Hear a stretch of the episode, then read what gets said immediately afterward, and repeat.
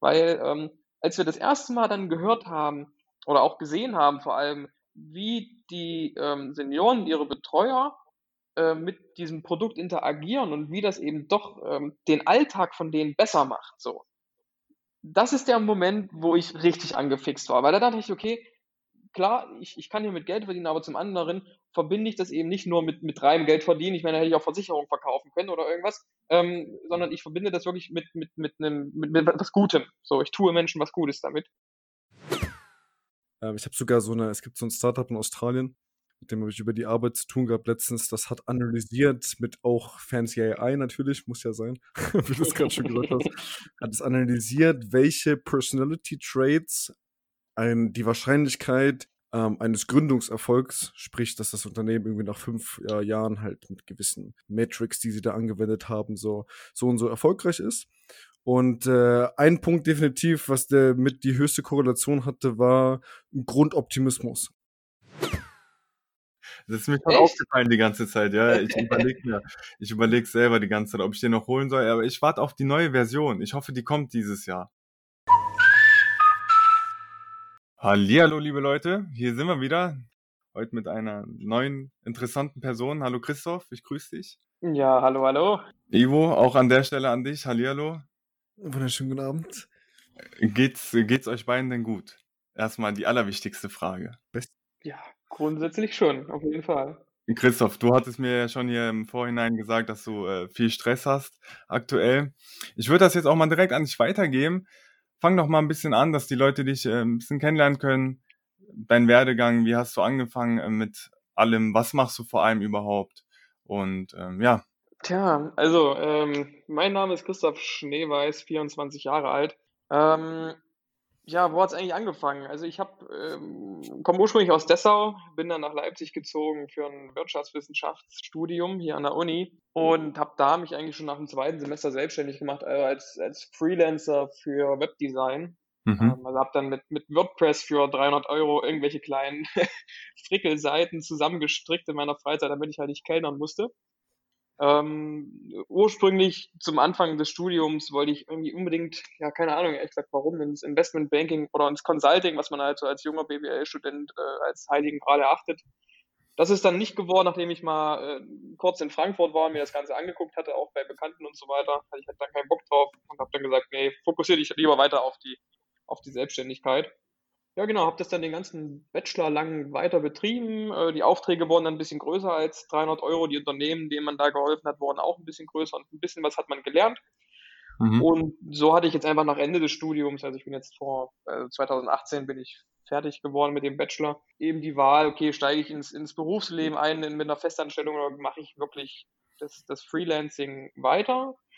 Ähm, habe mich dann für Zweiteres entschieden, weil mir das einfach viel, viel besser gefallen hat. Also hatte während des Studiums immer ein paar Stationen, Praktikum, Werkstudentenstellen bei verschiedenen Beratungen und, und Online-Marketing-Agenturen. Das hat mir einfach so an sich nicht zugesagt und deswegen ähm, dann einfach direkt entschlossen, weiter in die Selbstständigkeit zu gehen. Ja, und mittlerweile ähm, habe ich hier halt eine kleine Agentur für, für Webdesign in Leipzig und ähm, vor allem, das ist aktuell, da liegt aktuell mehr der Fokus drauf, ein Unternehmen, das smarte Tische für Pflegeheime baut, namens Caretable. Okay, äh, bevor wir jetzt zu dem äh, zweiten Unternehmen kommen, zu Caretable, nochmal zu deinem ersten, äh, Agentur für digitales Marketing meintest du, ne? Snow White, soweit ich mich ja, richtig genau. informiert habe, äh, heißt das Unternehmen. Wie, wie, wenn, wenn du, du sagst, du bist jetzt 24, du hast vor viereinhalb Jahren angefangen ungefähr, das bedeutet, mit 20 hast du dann angefangen also erstmal Respekt an der Stelle, dass man so früh schon ein Unternehmen gründet. Wie, wie, wie kam, also warum hattest du Lust genau auf äh, digitales Marketing und äh, wie kam es dann dazu, dass du dann gesagt hast, okay, jetzt gründe ich wirklich mal eine Firma und äh, ziehe das mal durch? Also, weil das ja, musst du ja zugeben, ist ja jetzt nicht so üblich, sagen wir es mal so.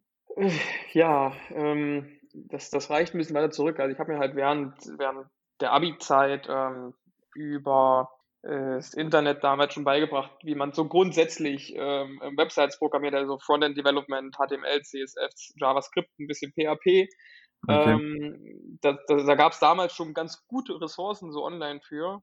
Und das habe ich dann aber im Studium so gar nicht mehr angewandt. Ich dachte mir halt die ganze Zeit, ja, eigentlich ist es schade, dass man das Wissen halt so überhaupt nicht nutzt. Und äh, dann war ich auf einer Familienfeier, ehrlich gesagt, und habe dort mit jemandem gequatscht gehabt. Der hat so ein Krankentransportunternehmen hier in, in, in Dessau gehabt. Mhm. Oder hat es immer noch, die gibt's immer noch. Die Website gibt's auch immer noch. Und ähm, der hat mir dann gesagt, hey Mensch, ja, ich, ich brauche eigentlich eine Website, ich habe gar nichts, aber ich will halt keine Tausenden von Euro für ausgeben. Und, und Fuchs, wie ich damals war, dachte ich dann, yo, sag ihm doch einfach, du kannst das.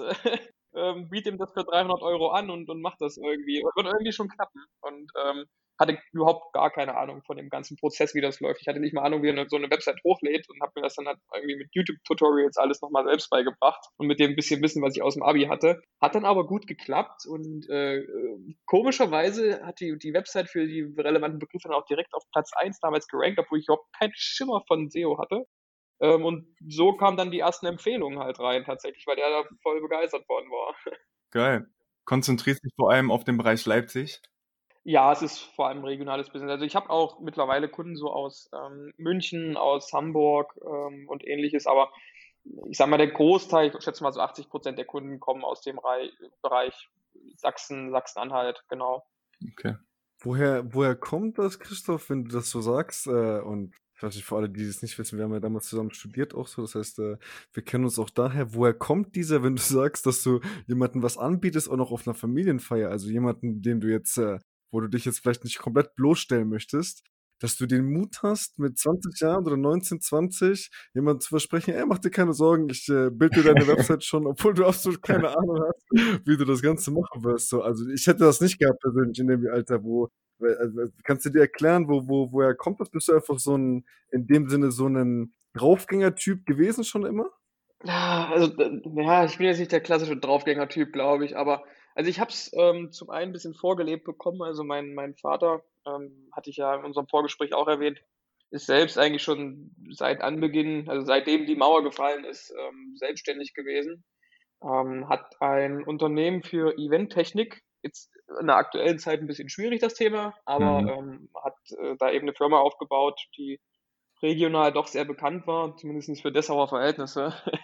Und ähm, auch große Kunden hatte mit, mit 40 Mitarbeitern. Das heißt, da habe ich das zum einen immer mitbekommen. Ich habe schon früh so ein bisschen die, immer diese romantischen Gedanken gehabt, so irgendwie eigene Company, dann die ersten eigenen Mitarbeiter einstellen, eigenes Büro und so weiter. Das hatte für mich irgendwie immer schon so ein bisschen so, so einen gewissen Fable und mhm. ähm, da habe ich dann einfach gedacht, naja gut, das hast du zu verlieren, jetzt den da anzusprechen. Außerdem kam ich halt, also ich habe direkt nach dem Abi, zwischen Abi und Studium, äh, ein kurzes Praktikum in der Wirtschaftsprüfung gemacht und wusste genau, okay, da will es jetzt wirklich überhaupt nicht hin. Ähm, also zum einen in die Wirtschaftsprüfung, zum einen Festanstellung, so dieses, dieses feste, okay, ich, ich muss da um 8 Uhr im Büro sein, um dann 17 Uhr wieder nach Hause zu fahren und das, also ich hatte so eine, so eine richtige Weg davon Motivation und eher hin zum Vorbild Vater. Ja, macht absolut Sinn. Ähm, okay, vielleicht gehen wir mal, nachdem wir jetzt verstanden haben, wie, wie, wie Snow White sich gebildet hat, äh, zurück zu Caretable. Ähm, also für, für alle, die sich das noch nicht ähm, angeguckt haben und sich das sicherlich mal angucken werden, weil es tatsächlich sehr, sehr interessant. Mit anderen Worten, wenn ich das in meinen eigenen Worten beschreiben würde, ein Holztisch, in den ein riesiges iPad eingelassen ist mit dem Leute wie an so einem, wie wenn sie ein Brettspiel spielen würden, quasi digital Spiele spielen können, das Wetter sich angucken können oder äh, sonst irgendwelche Informationen äh, sich rausziehen kann. So. Wie, ich habe gelesen auf eurer Website, dass, es, dass ihr damals ein Masterarbeit-Projekt hattet und, und das irgendwo der Ursprung der Idee hat, war. Ähm, aber vielleicht kannst du so ein bisschen uns mal abholen, wie das damals dazu kam. Und dann vor allem, was mich vor allem interessiert, wie, okay, also die Idee kann ich mir vorstellen, dass man auf die irgendwie kommt. Aber wie setzt man das dann um? Das ist jetzt nicht das allersimpleste Produkt. Ja, ähm, ich, ich hole da ein bisschen weiter aus. Also noch vor der Masterarbeit, ähm, die wir da mhm. erwähnt haben auf der Website. Ähm, ich habe 2019 mit zwei Partnern ähm, die Senexis GmbH, äh, beschissener Name by the way für die Branche Pflege, aber äh, das würde ich jetzt auch anders machen, aber ähm, habe ich, hab ich damals gegründet, ursprünglich mit der Vision, ähm, dass wir Pflegeheime digitalisieren, also dass wir vor allem das Fundament für deren Digitalisierung bauen in Form von flächendeckenden WLAN, äh, funktionierenden Servern, funktionierenden Arbeitsplätzen, dann auch die Mitarbeiter dort einweisen. Ähm, die Idee dafür kam ähm, aus dem, also von einem, von einem Bekannten, da wusste ich halt, okay, ähm, die, die Pflegeheime, die sind technologisch halt wirklich, wirklich noch 10 Jahre, 20 Jahre zurück. So, da, da wird noch mit Zettel dokumentiert, da funktionieren drei von vier Arbeitsplätzen nicht und der vierte, der funktioniert halt nur nach 20-minütiger Booting-Phase vom Windows. Ähm, das heißt, ich, ich wusste eigentlich, da gibt es einen Pain. Ähm, also für diese Infrastrukturprojekte normalerweise ähm, und auch was das Thema Datenschutz angeht, also mit der neuen DSGVO 2018 gab es da eben auch größere Anforderungen. Äh, das war so der, die Hypothese, die brauchen jetzt alle tolle IT-Infrastruktur, damit sie digitalisieren können. Ähm, sind da reingestartet mit mir, mit einem mit Tobias Jecht, also das ist mein jetziger auch Mitgründer noch, und noch mit einer weiteren Person, die eigentlich den technischen Part übernehmen sollte, also wirklich die, die, die Infrastruktursachen. Weil ITler bin ich jetzt selbst nicht. Und haben da voller Motivation angefangen und schnell gemerkt, dass wir es halt voll gegen den Baum fahren. Also das hat überhaupt nicht funktioniert. Die Pflegeheime hatten überhaupt keinen Bock, über Server und WLAN zu sprechen und schon gar nicht über digitale Pflegedokumentation. Also da holt man heutzutage keinen mehr ähm, hinterm Kühlschrank vor. Okay. Mhm. Und das Thema war einfach, also die Dienstleistung macht nach wie vor Sinn, aber die Pflegeheime bekommen das hier in Deutschland ganz schwierig refinanziert und die wenigsten sind bereit, eben 40, 50, 60.000 Euro teilweise in so eine neue Infrastruktur zu investieren. Und deswegen hatten wir einfach total die Probleme im Sales-Bereich.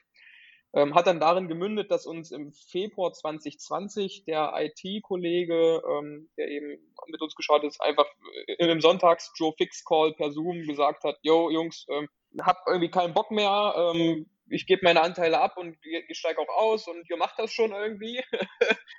ähm, Nett. danach, ich, ich trinke normalerweise keinen Alkohol, danach bin ich auch so mit meinem besten Kumpel noch in eine, hier ins Motel One, in die Motel One Bar gegangen in Leipzig. für 16 Uhr, 16 Uhr nachmittags. Ja, nicht so richtig. und dann stand man halt da eigentlich vor so einem Scherbenhaufen und ähm, durch Zufall hatte die, die, also durch, durch ein Bauchgefühl damals, ein Jahr vorher, also 2018 rum schon, hatte die Firma von meinem Vater, die hat also auch neben Eventtechnik so ein bisschen Multimedia-Sachen ähm, gemacht und die hatten so probehalber so einen riesen Touchscreen ähm, da und die Uni Leipzig, äh Quatsch, die Uni Halle, ähm, besser gesagt das Future Care Lab der Uni Halle, ähm, hatte das mitbekommen, weil wir davon erzählt hatten auf irgendeiner Veranstaltung, wo man sich halt getroffen hat ähm, und hatten gefragt, ob die so einen Teil nicht auch für ihr Future Care Lab haben können. Da kann man bestimmt coole Sachen in der Pflege mitmachen. Das war so irgendwie schon ein Grundgedanke da. Dann haben wir gesagt, ja klar, wir stellen euch denn dahin ähm, und guck mal, was ihr damit macht. Vielleicht kommt da ja irgendwann mal was Interessantes bei raus. Dann ist erstmal, wie gesagt, ewig lang nichts passiert. Und dann auf einmal kamen sie um die Ecke und haben gesagt, hey, wir haben hier einen Masterstudenten, der möchte im Rahmen von einer Masterarbeit ähm, evaluieren, wie Senioren mit so einem großen Touch-Display klarkommen in der Bedienung im Vergleich zum Tablet und im Vergleich zum Smartphone. Okay. Und hat deswegen dieses riesen Display ähm, in eine Pflegeeinrichtung in der Nähe ähm, gekarrt und hat dann das eben da einfach stehen lassen mit irgendwie so drei, vier äh, rudimentären Spielen drauf und ähm, das hat dann eben dort den Anfang gefunden, weil da kam eben raus, die Senioren kommen damit sehr gut klar. Und dann kam schon die, die Einrichtungsleitung auf uns zu und meinte, also weil wir ja offensichtlich das Teil gesponsert hatten, hey, ähm, kann man nicht noch das Spiel da drauf machen und die Anwendung? Was ist mit einer Zeitung und einer Wetter-App? Und ähm, das Menü ist ja teilweise noch auf Englisch, kann man das nicht besser machen? Und ich stand halt da perplex und habe gesagt, naja, mit dem Gerät klappt das jetzt hier logischerweise nicht. Das war einfach irgendwie, keine Ahnung, irgendein, irgendein Windows-System, keine Ahnung mehr. Ja. Und äh, habe dann aber da so den Gedanken gefasst, naja, wenn das jetzt mit so einer rudimentären Version schon ganz gut funktioniert, was soll denn das werden, wenn man ein Produkt baut, spezifisch für die Pflege, also für die Senioren, was sich ständig weiterentwickelt mit ganz vielen verschiedenen Anwendungen. Und ja, das war eigentlich so die Geburt vom Gedanken für ein Care-Table. So.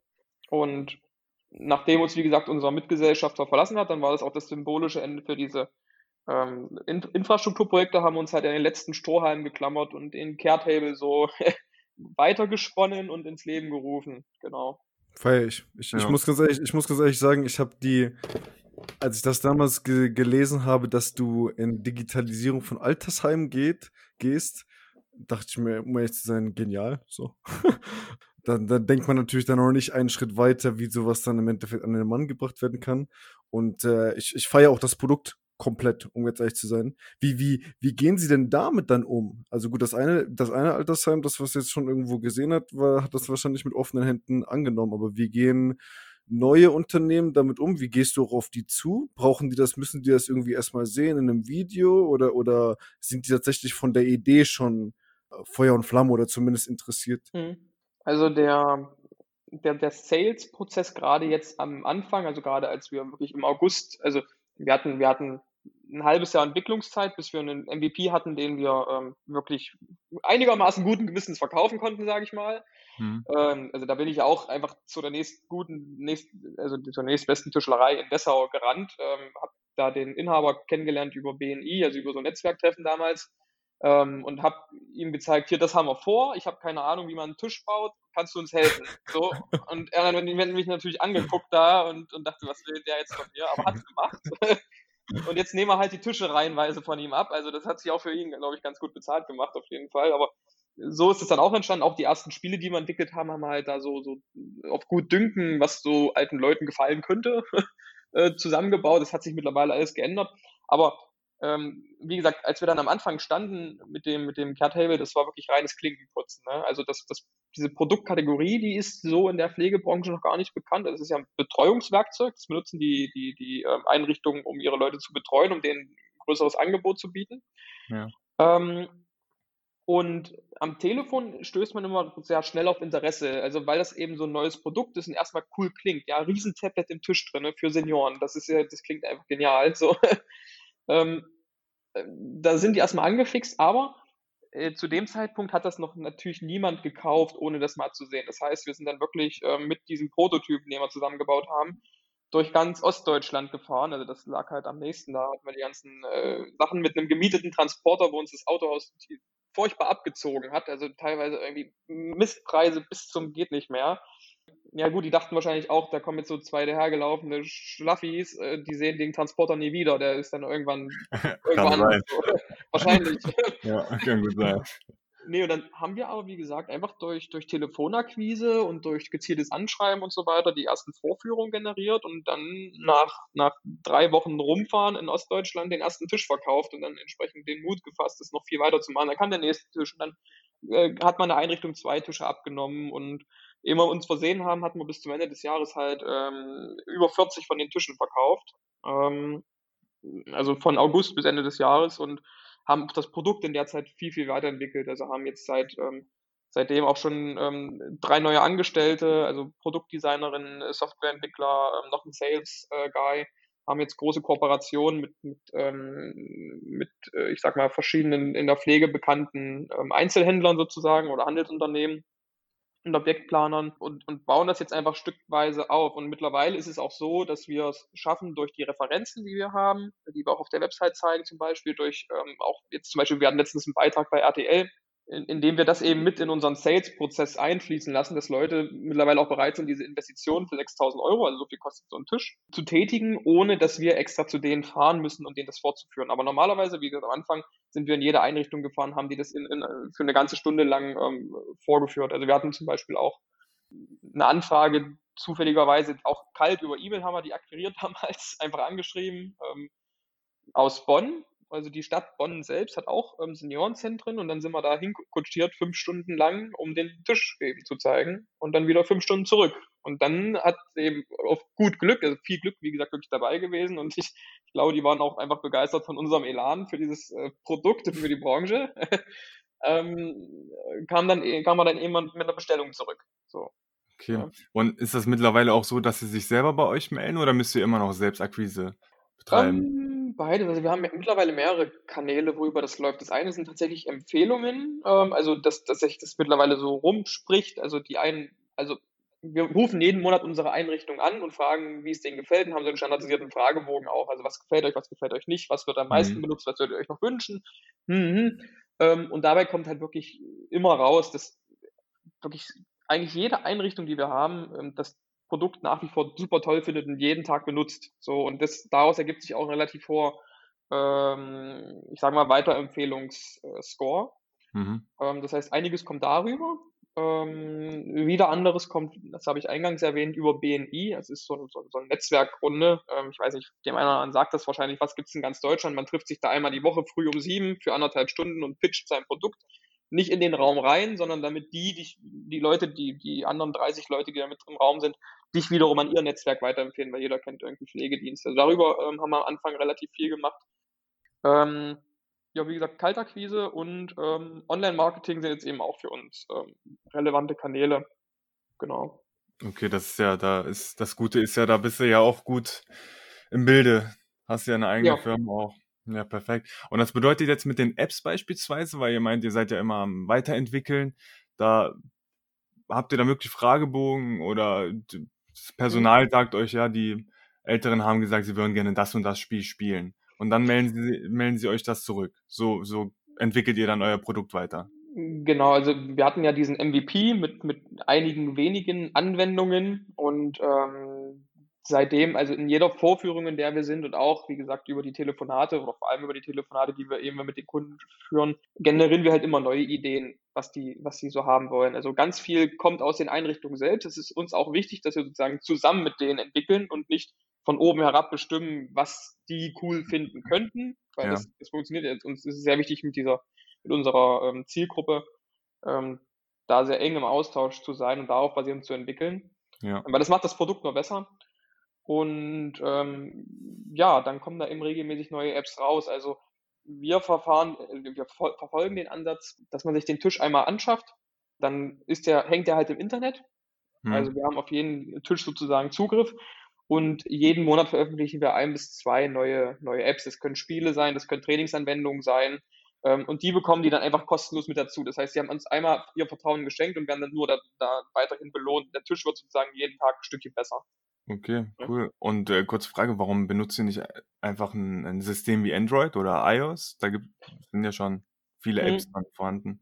Ähm, das hängt ähm, ein bisschen, also das hängt vor allem damit zusammen, dass wir ähm, den Anspruch haben, eigene Apps zu schreiben. Na klar, also es gibt auf iOS und Android hier und da Apps, aber dann hast du halt einen Flickenteppich von, ähm, von Apps. Das heißt, ähm, in, in App A äh, sind die Mechanismen, wie man irgendein Objekt bewegt, so, in App B sind sie anders, dann ist das Design in App A ganz anders, in App B wiederum so, dann hast du ähm, das Problem, dass manche Apps Werbung schalten, andere wieder nicht und wir wollen mhm. wirklich einen, also wir wollen einfach in der Lage sein, jeden Aspekt dieser Plattform, jeden Aspekt dieses, dieses Produkts ähm, auf die Bedürfnisse der ähm, Senioren und Pflegebedürftigen einfach maßzuschneidern. Und das wäre nicht möglich, wenn wir da jetzt eine bestehende, ähm, also bestehende Apps einfach nehmen würden. Okay. Macht voll Sinn. Ja. Es ist vor allem auch, also ich muss ganz ehrlich sagen, ich jetzt mal so ein bisschen äh, Langzeit gedacht, ähm, auch so after Covid, weil du, du hast am Anfang auch gesagt, dass das regierungstechnisch, dass die Altersheime regierungsmäßig, also wenig Substitution, wenig ähm, finanzielle Unterstützung für dieses Thema bekommen.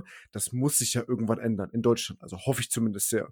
Es gibt jetzt dieses, glaube ich, 4,3 äh, Milliarden Paket Richtung Krankenhausdigitalisierung. Und ich, also ohne das jetzt zu wissen, äh, gehe ich mal davon aus, dass das, das nächste, was dann folgt, der, der Senioren-Sektor ähm, ist, so in gewisser Weise. Das ist, das ist auf jeden Fall, also ich sehe das auf jeden Fall als Langzeit eine Sache, weil es doch mega fancy. Also wenn sich ein Altersheim auf die Flagge schreiben kann, so, ey, wir haben auch hier so einen coolen Tisch, und, äh, und, und dann, weißt du, dann, dann besuchst du irgendwie, also ich stelle mir das selber vor, wenn ich mit meiner Oma jetzt so ein Altersheim mir angucken würde und dann würde ich reingehen und du würdest dann nicht irgendwie so, so, so triste, ähm, wie das oftmals so ist. Ich weiß nicht, ob ihr irgendwie vielen Altersheimen ihr wart, aber wie das oft so ist, so triste, so triste äh, Krankenhaus, ich trinke hier meinen schwarzen Kaffee mit Toast-Stimmung. Äh, ähm, und da sind irgendwie vier, fünf Senioren, die äh, um den Tisch rum äh, sitzen und, keine Ahnung, Mensch, ärgere dich nicht spielen. Das muss ja nichts Spektakuläres sein, aber zumindest haben sie einmal diesen Spaß, irgendwie mit dem gleichen Medium, dem Thema wie ihre Enkelkinder und ihre ja. Kinder zu tun zu haben. Und zweimal ist es einfach was, was, was, was Neues, so. Plus, du hast doch irgendwie ein Update, das heißt, jeder freut sich, oh cool, nächsten Monat kommt irgendwie was Neues dazu. Also ich weiß nicht, ich sehe ich sehe auf jeden Fall da viel Potenzial auch, auch langzeitmäßig. Ja. Ja, also ähm, es, es, es gibt schon Digitalisierungspakete in der Pflege. Also ähm, das, das, das Pflegepersonalstärkungsgesetz, das, das kam ähm, zuletzt raus. Das hat auch eine ganz kleine Digitalförderung ähm, mit drin, also in Höhe von 12.000 Euro pro Einrichtung. Also du musst also 40 Prozent, 12.000 Euro ähm, Maximalsumme. Das hätte für die IT-Infrastruktur Sachen auf jeden Fall ähm, nicht gereicht. Also die meisten müssten halt wesentlich mehr als, als das investieren, um, um auf aktuellen Stand zu kommen. Und für ein Care-Table tatsächlich, wir haben es probiert, ähm, wir, wir kommen nicht in diese Förderung rein. Also die sagen halt, nee, das ist ja, das soll ja das Pflegepersonal stärken und wir argumentieren halt, naja, aber wir haben wirklich die Auskunft aus den Einrichtungen, dass es den, den Pflegepersonal und auch dem Betreuungspersonal mal eine Verschnaufpause verschafft, weil halt vier Leute gleichzeitig an diesem Tisch äh, spielen können ne, ja. und, und, sich die Zeit vertreiben können. Aber ah, das ist noch ein längerer Weg, sage ich mal. Aber ja, ich, ich sehe da auch das Potenzial, dass da auf jeden Fall der Sektor gerade auch nach, nach Corona viel mehr unterstützt noch wird, ähm, weil er jetzt auch einmal so im öffentlichen Mittelpunkt war. Gleichzeitig will ich mich aber auch nicht auf Förderung verlassen. Also ich will von vornherein dass das Preismodell so interessant und so kundenorientiert gestalten, dass ich eben nicht darauf angewiesen bin, über eine Förderung das zu verkaufen, weil sich das sonst keiner leisten könnte, so, sondern das, das soll wirklich ein Produkt sein, was, was, was gut funktioniert und was dann mit Förderung vielleicht sogar noch besser funktionieren würde im Sales. Ja, ne, macht Sinn. Macht Sinn. Ist äh, nur als kurze Anekdote dazu, ist der Wahnsinn, wo wir da, ich habe gerade auf jeden Fall, musste meinen äh, Kopf heftig schütteln, so ist der Wahnsinn, wo wir da in Deutschland sind teilweise. Ist echt der Wahnsinn. Aber gut, das ist ein anderes Thema. Ja. Ähm, eine, eine Sache, eine Sache, Christoph, wenn wir so ein bisschen so über dich auch oder deine Entwicklung oder deinen Gedanken bei diesen, bei, bei, der, bei den Gründungsprojekten oder bei der Arbeit damit reden. Ich weiß nicht, wenn man so Leuten followt wie Gary Vaynerchuk oder sowas, eben so, so Entrepreneur, Flagship-Leuten quasi, äh, dann hört man oft die Prämisse, dass man eben, hey Leute, so, sucht euch das, was ihr machen würdet, wenn ihr den ganzen Tag Freizeit habt. Sucht euch eure Passion, sucht euch irgendwie euer liebstes Hobby, euer größtes Interesse und dann bildet ein Business darum. So, jetzt bin ich mir relativ sicher, dass da äh, vor dem Business deine größte Passion nicht äh, die Digitalisierung von Altersheimen war. Und wenn man dich jetzt nicht kennen würde und ich würde es komplett irgendwo nur von außen betrachten, könnte man ja so ein bisschen den, den Eindruck bekommen, dass du im Endeffekt rational im Endeffekt einfach nur Businessmöglichkeiten siehst und danach gehst.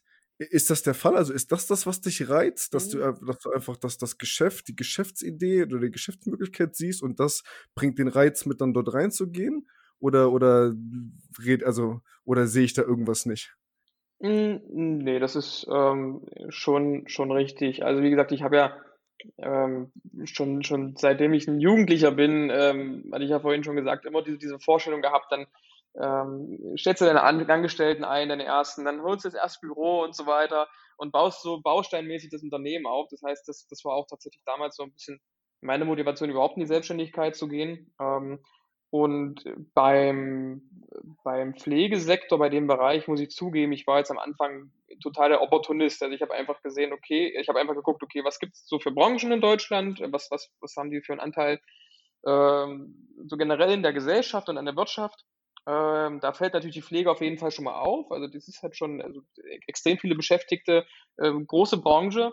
Und dann fällt dir halt auch noch auf, wenn du auf die demografische Entwicklung guckst, okay, das ist jetzt ein Markt, der wird auf die eine oder andere Weise die nächsten Jahre halt auf jeden Fall mit, mit drei bis fünf Prozent pro Jahr wachsen. So. Das, also das wird jetzt erstmal nicht weniger werden. Das ist jetzt außer, also außer irgendeiner Naturkatastrophe äh, tritt ein oder irgendwas, wird es nicht weniger alte Menschen ähm, geben und die dann eben im Alter auch gewisse Unterstützung brauchen. So, und ähm, das heißt, daraus kam der ursprüngliche Gedanke. Also ähm, ich, ich bin nicht mit dem Gedanken gestartet. Tatsächlich muss ich so offen sagen, dass ich jetzt äh, unbedingt den, den Pflegeheimen, ähm, die, diese Pflegeheime digitalisieren will, weil es so schön ist, sondern ich habe da durchaus eine, eine Geschäftsmöglichkeit gesehen, klar. Mit der ersten Idee bin ich dann auf die Presse geflogen mit, mit meinem Kollegen, äh, mit der zweiten Idee jetzt nicht. Aber was sich dann einstellt, ist, ähm, sobald du diese, diese Nische gefunden hast, ähm, um die herum du dein, dein, dein Business aufbaust, dann entwickelst du ein unglaubliches Feuer dafür, für diese Idee. So, also ich, ich, ich arbeite weit mehr als 40 Stunden die Woche ähm, an, diesem, an diesem Produkt, um das besser zu machen. Ich erzähle immer allen meinen Freunden, ich erzähle meiner Freundin, ich erzähle von meiner Family nur noch von diesem Tisch und von, von, von Seniorenheim. Die denken wahrscheinlich mittlerweile auch, ich bin irgendwie ein bisschen, bisschen bedeppert. Ähm, aber also du, du entwickelst, wie gesagt, für, für dein Unternehmen eine richtige Passion, für, das, für, für, für dein Produkt in diesem Prozess und vor allem auch für deine Kunden so. Weil ähm, als wir das erste Mal dann gehört haben oder auch gesehen haben, vor allem, wie die ähm, Senioren, ihre Betreuer äh, mit diesem Produkt interagieren und wie das eben doch ähm, den Alltag von denen besser macht. So.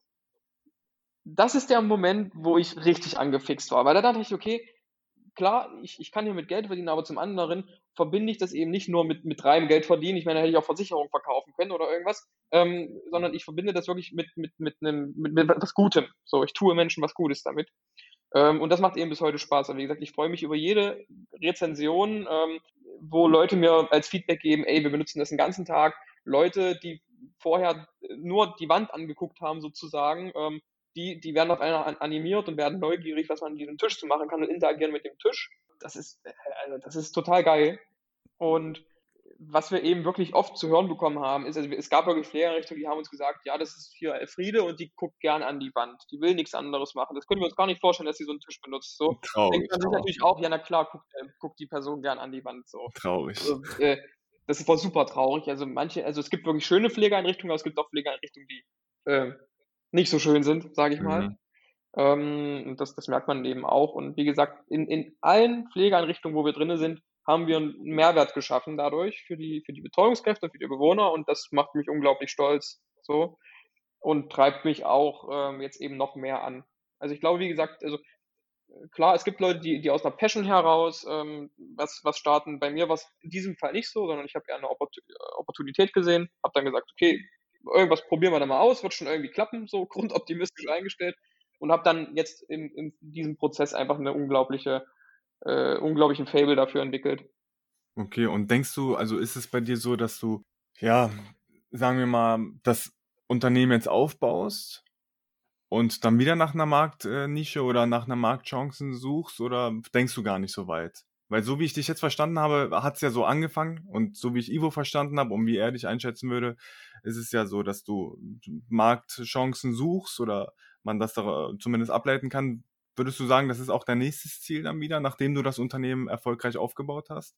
Ja, also aktuell ist der Fokus logischerweise erstmal das Unternehmen überhaupt erfolgreich aufzubauen. Ich meine, wir sind mhm. auf einem guten Weg, aber wir sind jetzt noch nicht an dem Punkt, wo ich sagen kann, ich, ich sitze jetzt hier an meinem 5000 Euro Schreibtisch in meinem dicken Chefsessel und rauche eine Zigarre.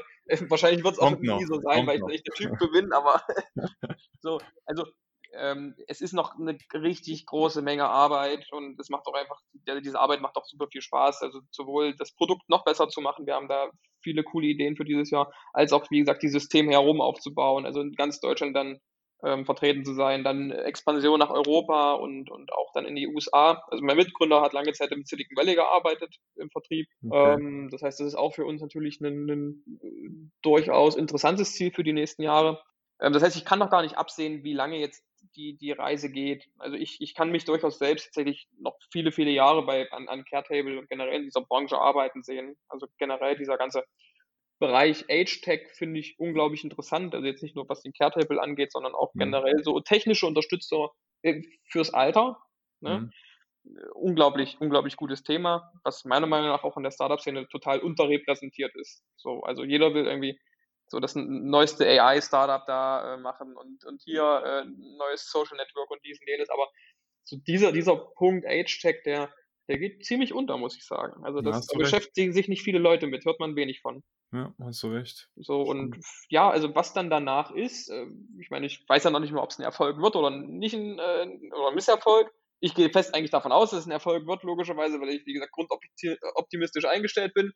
Aber ja, es, es kann halt immer irgendwas passieren, es kann immer irgendwas da, da, dazwischen kommen, was man nicht vorher sieht. Und ähm, ich bin jetzt ja auch nicht Gründer der Allmächtige, sondern am Ende des Tages unterliege ich auch, ähm, egal wie viel Arbeit ich hier reinstecke, egal wie smart ich agiere, einmal Glück und, und äh, also vor allem Glück, ja, und externen, externen Umständen.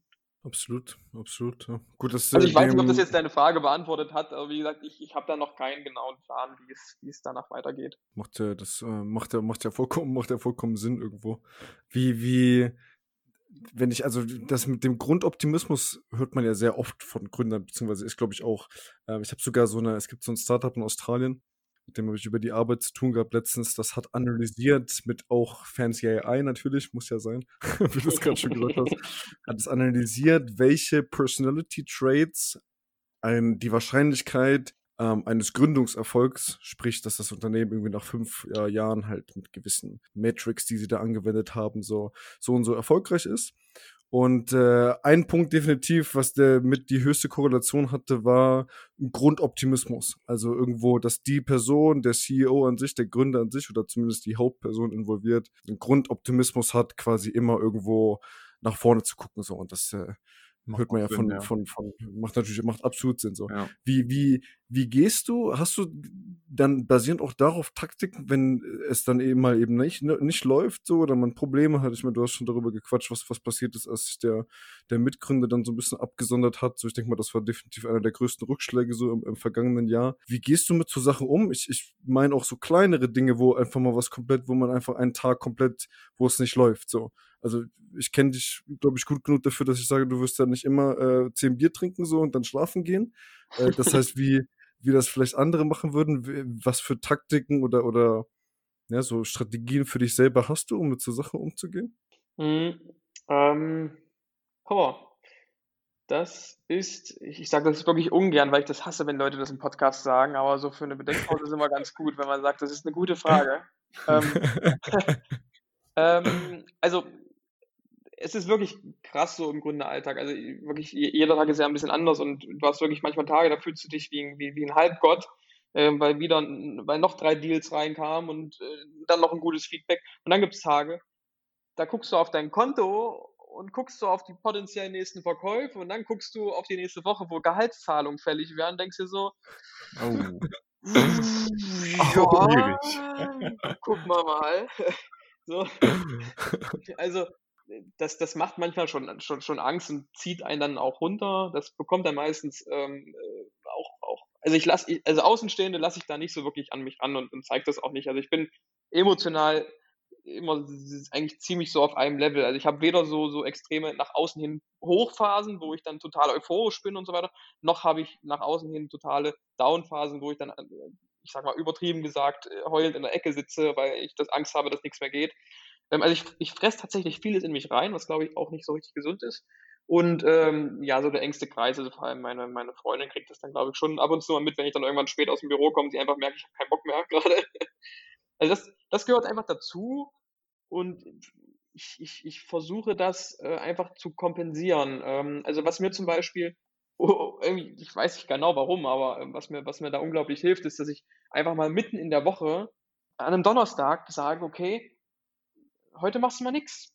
So, das, das kommt tatsächlich relativ selten vor, aber das, das hilft mir weiter, weil ich genau weiß, okay, genau dafür mache ich das jetzt. Ich muss jetzt nicht zum Arzt rennen, mir eine Krankschreibung holen, ich muss nicht irgendwas machen, sondern ich, ich, ich mache jetzt einfach mal den ganzen Tag nichts und wenn ich den ganzen Tag eben nur ähm, ähm, Jerks gucke oder irgendeine andere Netflix-Serie, ähm, einfach nur ein bisschen zu rechargen oder irgendwie eine Runde äh, Call of Duty spiele. Also wir haben jetzt auch im Büro tatsächlich eine Xbox hier rumstehen, was vielleicht nicht die beste Entscheidung war, aber so grundsätzlich mal. Also also ich, ich generiere unglaublich viel Energie so aus, aus, aus Kleinigkeiten, so, also mir eine Serie mal zu gönnen oder mal einen Tag frei machen oder mal eine Runde Call of Duty zwischendurch zum Beispiel. Das zum einen.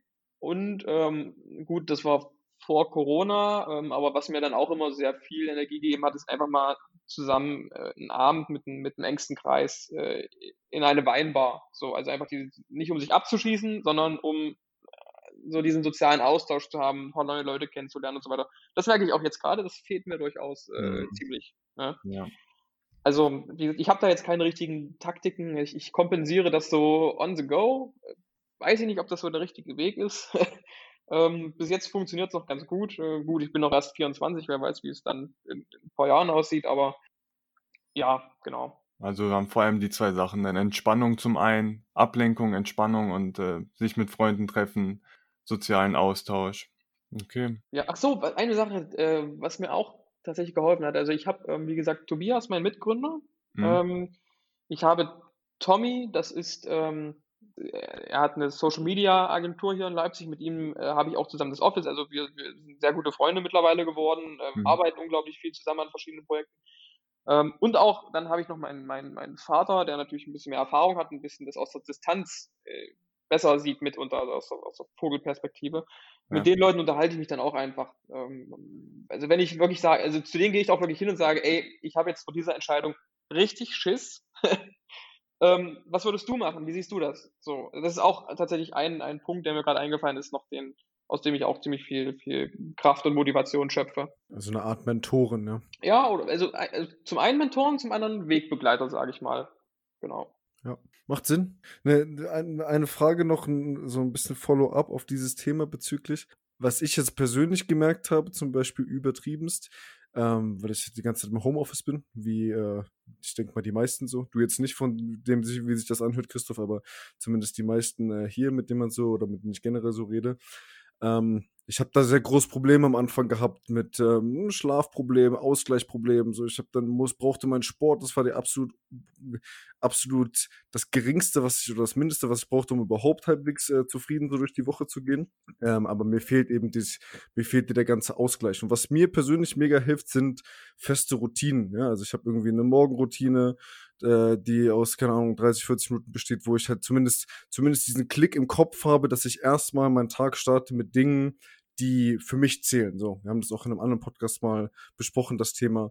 Der Versuche, teste so gerade so ein bisschen an, an Mittagsroutinen, Abendroutinen, alles nichts Großes, ja. Das ist keine überspektakulären Sachen, aber einfach dieses Klarheit, so Sachen, wo sich der, wo sich der Geist des Unterbewusstsein dranhangen kann. Hast du sowas auch? Oder, oder gehst du wachst du morgens auf, ballerst dir schnell einen Toast so und dann ab zur Arbeit, weil schon die ersten Sachen drängen.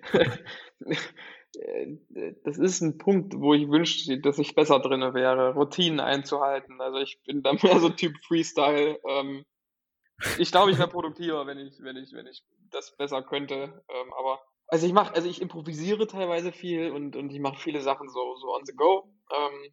Feste Routinen, also ich habe so eine grundlegende Morgen, Morgenroutine, wo ich erstmal aus dem Bett komme, logischerweise mich fertig mache und ich muss auch unbedingt morgens immer die Wohnung aufräumen. Das ist wie, wie ein Tick irgendwie. das, das, das muss halt gemacht werden, vorher kann ich sie nicht verlassen. Und aber dann, na gut, dann äh, habe ich einen Spaziergang sozusagen direkt früh zum Büro und packe da erstmal alles aus. Und das ist so, so eine Mini-Morgenroutine, wenn man es so bezeichnen kann, tatsächlich. Aber ähm, was ich ganz klar gemerkt habe für mich ist, dass ich dann doch eben die Trennung brauche zwischen, zwischen ähm, Büro und, und zu Hause. Also ja, also ich habe ganz lange aus dem Homeoffice gearbeitet. Ähm, auch immer während des Studiums habe ich, ich war kaum in der, in, in der Uni, ich war kaum in der Bibliothek, ich war halt, habe immer die ganzen Sachen zu Hause irgendwie durchgearbeitet. Ich hatte damit nie ein Problem, also Fokusproblem. Ähm, jetzt hatten wir letztes Jahr, sind wir in das Büro reingezogen, in, in der Innenstadt von Leipzig. Und dann habe ich gemerkt, dass es doch nochmal ein ganz anderes Arbeiten ist. Es ist doch nochmal produktiver irgendwie. Vielleicht brauchte ich auch nur die Abwechslung, aber deswegen gehe ich auch jetzt immer noch ähm, ins Büro. Also wir haben sozusagen das Büro eigentlich geschlossen. Das heißt, außer mir und Tommy, weil uns beiden das Büro gehört, ist keiner mehr da. Also unsere ganzen Leute mhm. arbeiten aus dem Homeoffice und wir haben halt jeden Tag ähm, Videocalls mit denen, ähm, um, um ähm, ja. da auch zu schauen, dass die halt gut drauf sind. Ähm, aber, aber das, das, das brauche ich schon. Also vielleicht, wenn man höchstens das als kleine Routine betrachten könnte, dass ich wirklich jeden Tag ins Büro gehe und dann einfach dort was, ähm, dort was mache. Ja, ich habe ich hab das jetzt auch gemerkt. Ich arbeite bei Kali und Salz und wir arbeiten auch von zu Hause aus. Aber obwohl man auch jeden Tag im Kontakt ist, ist es nicht dasselbe, wie wenn man ins Büro geht. Ich war jetzt die letzten zwei Tage heute und äh, gestern war ich im Büro und es macht einfach viel mehr Spaß. Man ist tatsächlich auch ein bisschen produkt. Es kommt drauf an, nicht immer produktiver, finde ich. Wenn man sich sehr konzentrieren muss, ist man äh, weniger abgelenkt zu Hause, finde ich persönlich. Aber ich, die Arbeit macht einfach mehr Spaß, wenn da auch noch ein Kollege ist, mit dem du dann zusammen zum Kaffeeautomaten gehen kannst, mit dem Kaffee trinken kannst, kurz mal reden kannst, äh, finde ich viel besser. Und nochmal zu deiner Morgenroutine mit dem Aufräumen, das ist, ich kenne sogar zwei, drei Leute, die das äh, so machen und ich habe das auch öfters mal gelesen, dass das sehr empfohlen wird teilweise sogar, weil man dann seinen Kopf nicht einschalten muss und noch zusätzlich halt Ordnung macht und ähm, somit den Tag sehr gut anfangen kann. Und äh, dementsprechend hast du dann ungewollt sozusagen schon eine äh, bekannte und gute Morgenroutine eingebaut. Jetzt müssen wir das nur noch am Rest des Tages schaffen, aber ich glaube, das, das, das packe ich, das packe ich nicht. Es, es ist ja, es muss ja irgendwie für einen selber passen, ja. ne? So, ich finde, ich finde es komplett äh, aberwitzig, jetzt irgendwo äh, alle Best Practices und alle Empfehlungen der ganzen Welt irgendwie verfolgen zu wollen. Man muss irgendwie für sich selber ausprobieren. Ja, ähm, es ist halt, und früher oder später wirst du entweder damit glücklich laufen über das nächste Jahr oder die nächsten zwei Jahre oder drei Jahre, oder du wirst irgendwann an einen Punkt kommen, wo du denkst, okay, scheiße, irgendwas muss ich ändern. So, das läuft irgendwie nicht. Ich komme an einem Mittwoch komplett verbrannt äh, aus dem Office raus um 22 Uhr so und ich äh, kann einfach nicht mehr.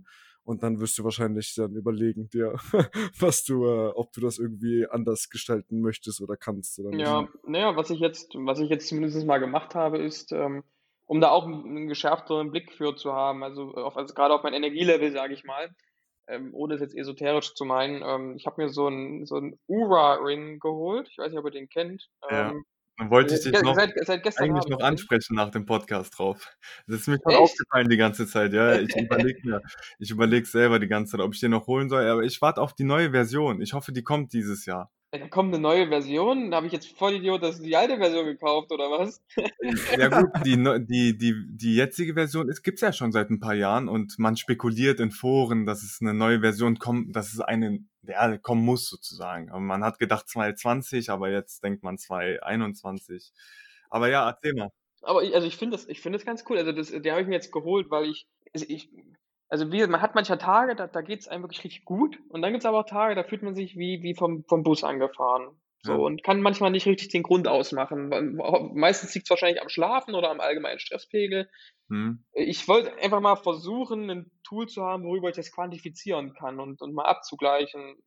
Ist, also herauszufinden, ja, wie, auch wie, was, welche Einflussfaktoren gibt es abends vorm Schlafengehen genau, genau. oder tagsüber allgemein, ja. Also ich bin da immer super skeptisch bei solchen Tools, weil ich mir auch manchmal denke, ähm, naja gut, wenn das Tool mir morgens vielleicht sagt, ja, ich habe jetzt hier einen Score von 90% Readiness und ich, du schaust gut in den Tag, dass das einfach so eine selbsterfüllende Prophezeiung ist sozusagen. Also dass nicht, weil du ready bist, der Score hoch ist, ist sondern dass du ready also dass du ready wirst, weil du siehst, dass der Score hoch ist. Also äh, ich weiß nicht, ob man ja. das jetzt verstanden hat, aber ja. so, ähm, das also, ist so, so, so ein Placebo-Effekt, sage ich mal. Aber ich muss sagen, ich habe den jetzt erst seit einem Tag, wie gesagt. Ähm, das hat die ersten Analysen, die sind doch sehr aufschlussreich. So, also ich habe jetzt diese Woche ist super stressig, weil verschiedene Deadlines äh, da sind. Wir ähm, sind, sind gerade Hardcore äh, im, im A-Vertrieb vom, vom Caretail und äh, müssen auch ganz viele neue Apps gerade ähm, bauen. Und gleichzeitig mhm. habe ich halt noch zwei, drei ähm, Website-Projekte offen, die auch noch fertig werden müssen, teilweise große.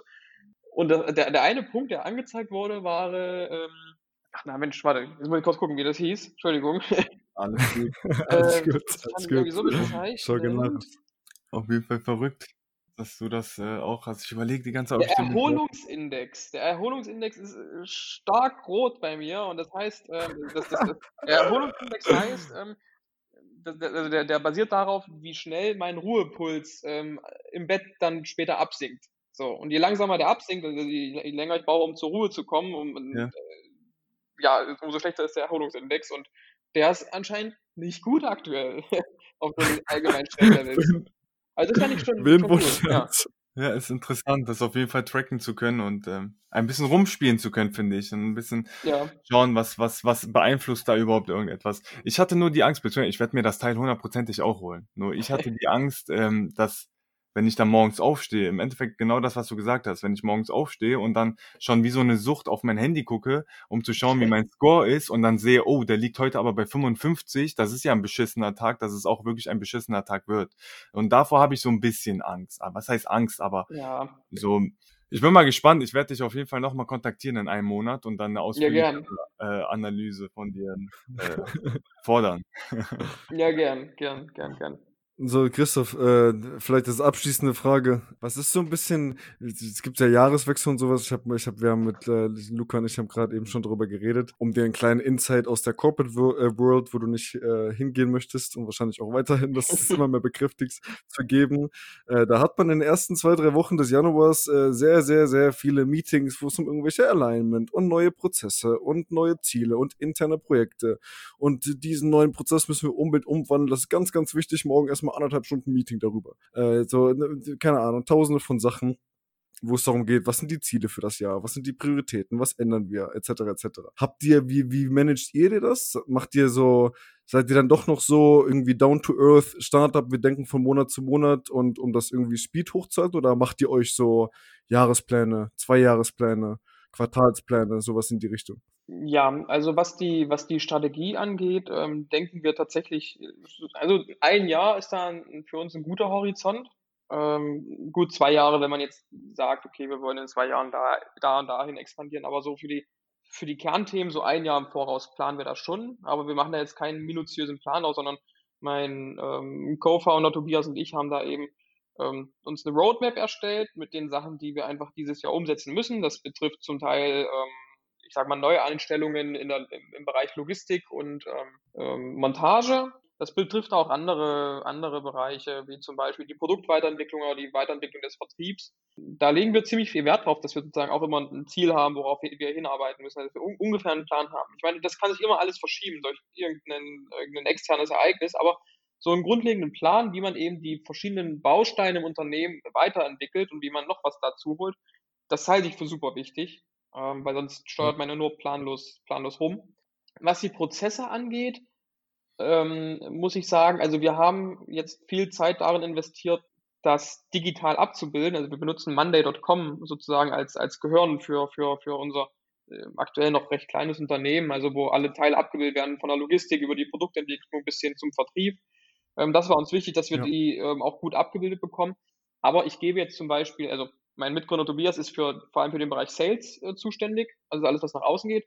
Und ich bin vor allem für unser Team und für die Produktentwicklung zuständig, also alles, was eher so gerade aktuell interne Sachen sind. Und da ist es jetzt so, dass wir keine äh, komplett festen Prozesse haben, sondern aktuell ist eben vieles auch noch eben improvisiert. Wir sind da noch in der Findungsphase, also das, das Team ist noch nicht lang genug zusammen, um da jetzt wirklich auch ähm, den, den, den besten Modus gefunden zu haben. Deswegen herrscht da so gerade äh, kreatives, gewolltes Chaos. Also wir probieren jetzt gerade einfach ganz viel ja. aus und ich denke, dass da sich am Ende des Tages auch die besten Prozesse eben vielleicht mit einem kleinen Schubser durchsetzen werden. Also man muss eben dazu sagen, ich bin jetzt auch kein gelernter Product Manager. Ich war halt vorher nicht bei Google, Amazon, Microsoft, habe da ähm, Produktmanagement, Schule durchlaufen, sondern ich bringe mir das auch alles nur bei, äh, eben on the job und indem ich eben, wenn ich mal Zeit habe, äh, hier und da mir die einen oder anderen äh, Medium-Artikel durchlese oder die einen oder anderen äh, Online-Kurs dann noch durcharbeite. Und, und du selber? Hast du, hast du einen irgendwie Dreijahresplan oder sowas in die Richtung? Hm, ja gut, mein eigener Dreijahresplan ist ja eben an, an, an die beiden Firmen jetzt logischerweise gekoppelt. Ähm, ich habe ein grobes, grobes Bild im Kopf. Also ich habe das, also ich habe irgendwann mal das aufgeschrieben, wo ich mit 30 stehen möchte.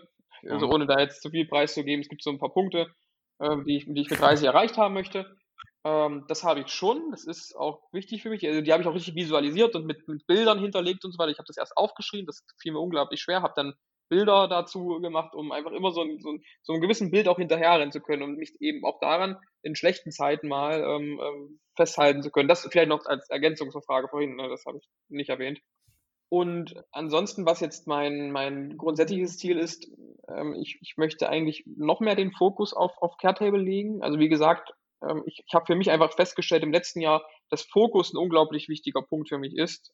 Ja, so als, als Student, äh, wenn man angefangen hat, hat man so viel Energie und so viel Zeit, man denkt, man kann alles machen und das wird schon irgendwie klappen und dies und jenes.